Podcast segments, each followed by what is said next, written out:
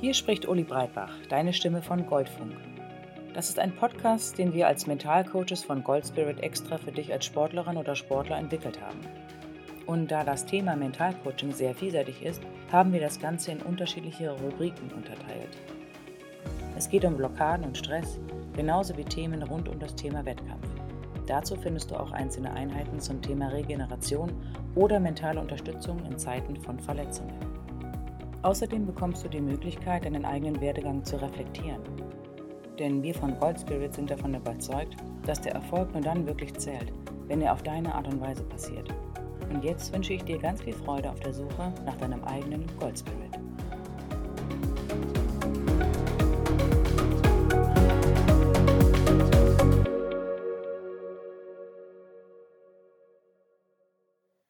Übermotivation oder das optimale Energielevel.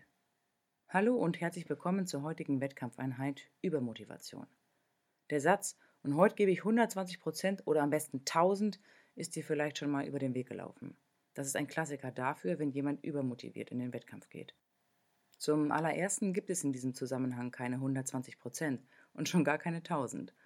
Und zum zweiten ist es ein Mythos zu glauben, dass man es im Wettkampf noch einmal besonders viel besser machen sollte als im Training. Natürlich ist es nachvollziehbar, wenn du das Bedürfnis hast, es im Wettkampf besonders gut zu machen. Und solche Formulierungen zeigen ja vor allem die Bereitschaft, alles zu geben. Aber in sehr vielen Fällen wird mit dieser Haltung genau das Gegenteil erzeugt. Damit wird erzeugt, dass du besonders viel reingeben musst, noch viel mehr, als du eigentlich kannst. Du kannst nur 100% reingeben. Mehr hast du nicht. Das Beste, was du erreichen kannst, ist ein Flow-Zustand. Vielleicht hast du diese Wettkampfeinheit dazu schon gehört. Wenn nicht, lege ich sie dir wärmstens ans Herz.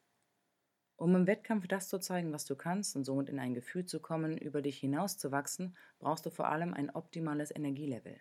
Und das ist nicht immer 100 Prozent. Stell dir einmal vor, du hast einen Energieregler. Null bedeutet die totale Schlaffheit. Da geht nichts.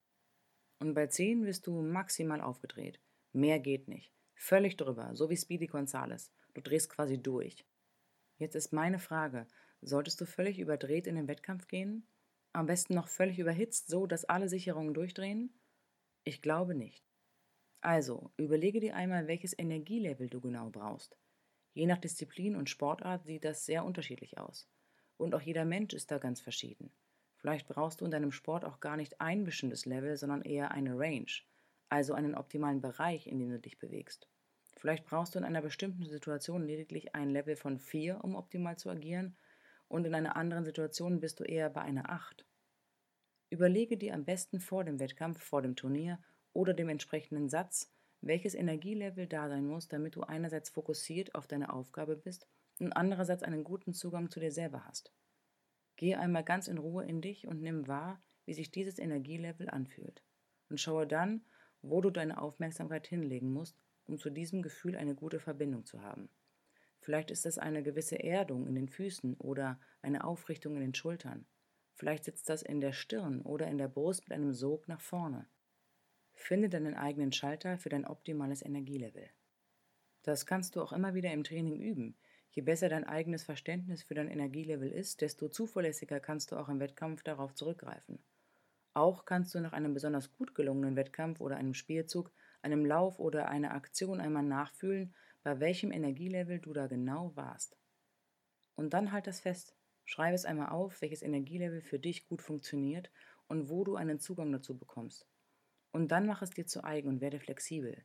Wenn du möchtest und experimentierfreudig bist, dann kannst du damit auch spielen. Schau, was passiert, wenn du mit einem höheren Energielevel spielst oder läufst und was passiert, wenn du weniger Energie hineingibst. Somit wirst du noch flexibler. Ich wünsche dir auf jeden Fall viel Freude damit und hoffe, dass du einen schönen und erfolgreichen Wettkampf hast. Bis zum nächsten Mal. Ciao!